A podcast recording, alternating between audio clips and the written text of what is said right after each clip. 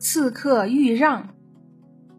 豫让是春秋战国四大刺客之一，他凭借着忠诚和执着，在历史上留下了自己的名字。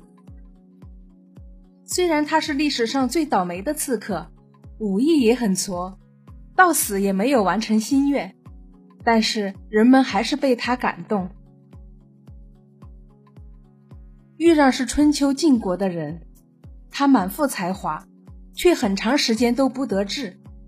他先后在晋国卿大夫范家、中行家当过家臣，但始终不被重用。后来，豫让投靠到了晋国正卿智伯瑶门下做家臣。智伯瑶对豫让非常欣赏，他不仅让豫让享受最高的待遇，让豫让随时跟在他身边。还对豫让十分尊重，有什么事情都虚心向豫让请教。豫让的意见，智伯都极为重视。周围的人看到智伯这样重视豫让，对豫让的态度也变得恭敬起来。这一切都让豫让发自内心的感激智伯。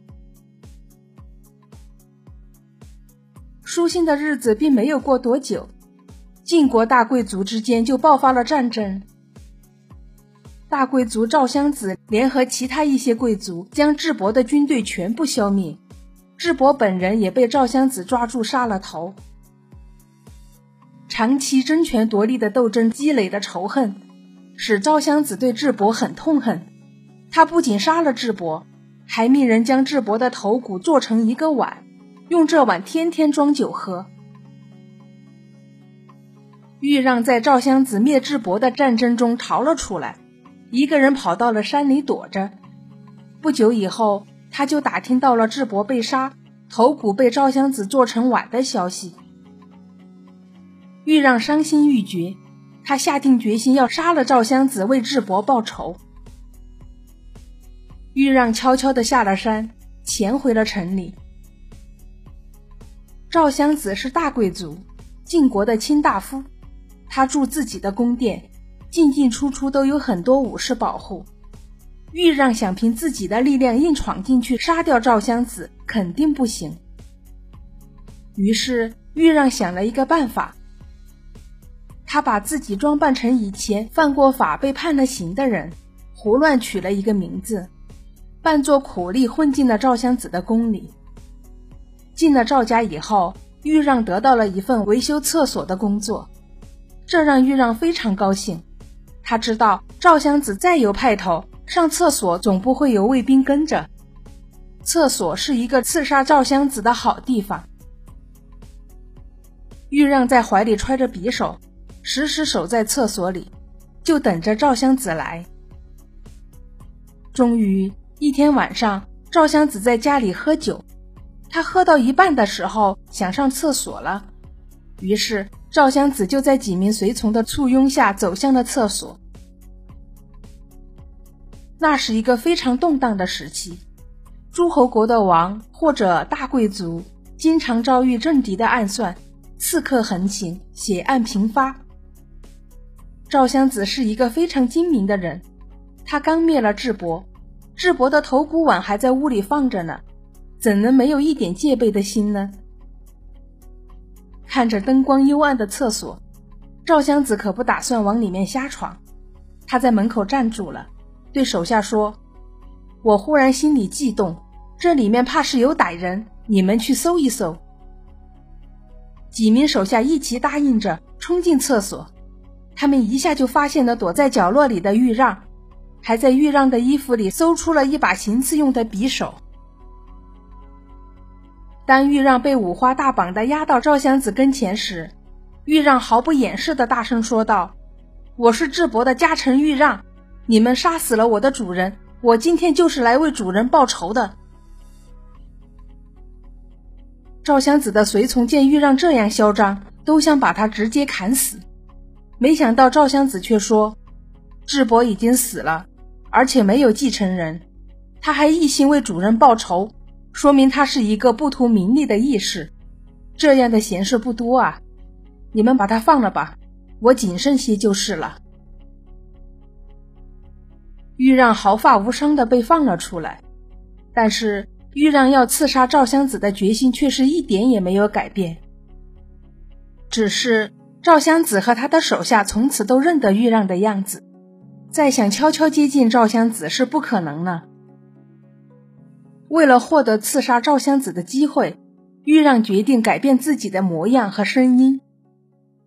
他找来漆树的枝叶涂在脸上和身上，很快他就长了一脸一身的脓包。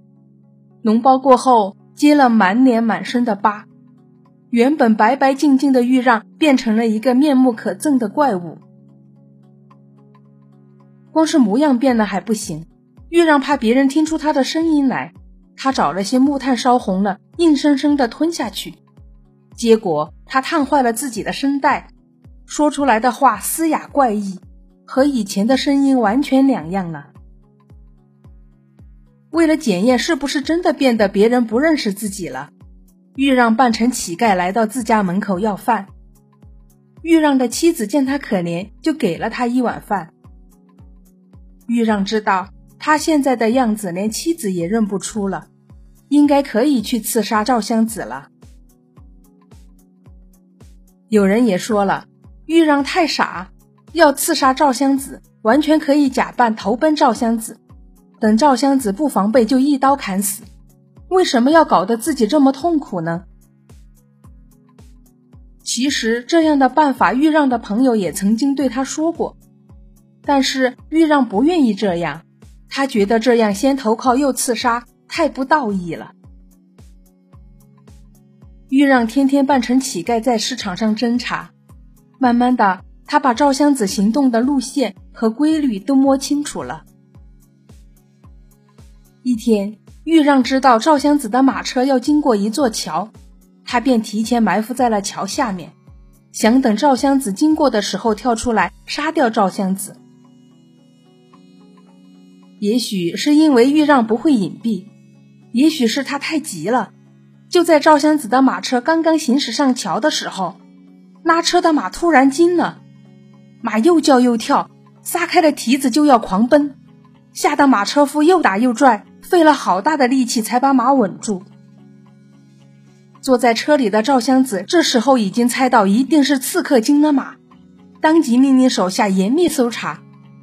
结果，藏在桥下的豫让很快又被搜了出来，虽然豫让已经面目全非。但是精明的赵襄子却一下子就猜到了是他。赵襄子想着上次豫让行刺，他可是宽宏大量的放掉了他，可这家伙不知悔改，居然改变面目又来行刺，实在不可原谅。于是赵襄子喝问道：“豫让，你之前也侍奉过两个主人，可是他们都被智伯灭掉，你不但不给他们报仇，还去侍奉智伯。”现在怎么单单要拼了命为智伯报仇？豫让说道：“之前两个主人对我和对待一般人一样，所以我也像对待一般的主人那样对待他们。智伯把我当成最优秀的人，我就必须做最优秀的臣子来报答主人，我非替他报仇不可。”豫让的话令同样是大贵族的赵襄子很感动。谁不愿意自己的手下都像豫让这样呢？不过感动归感动，这次赵襄子不打算再放过豫让了。豫让也知道这次活不了了，他请求赵襄子把穿着的衣服脱下一件来给他，让他象征性的杀几刀，回头到了地下也好去见自己的主人。面对充满悲情的豫让，赵襄子最后满足了他的请求。将外衣脱下来，命人交给了豫让。豫让拿着赵襄子的衣服，一边狂笑，一边跳起来，拔出宝剑，一剑一剑刺向衣服，仰天呼喊道：“终于可以到黄泉报答智伯了！”呼喊完，豫让拔剑自刎。作为一个刺客，豫让是又倒霉又失败；作为一个侠肝义胆的忠臣，豫让堪称楷模。所以，当豫让的事迹传开的时候，人们无不为他的精神所感动，为他的死而叹息。这就是春秋时最倒霉的刺客豫让的故事。故事讲完了，谢谢您的收听，我是虎虎老师，下个故事再见。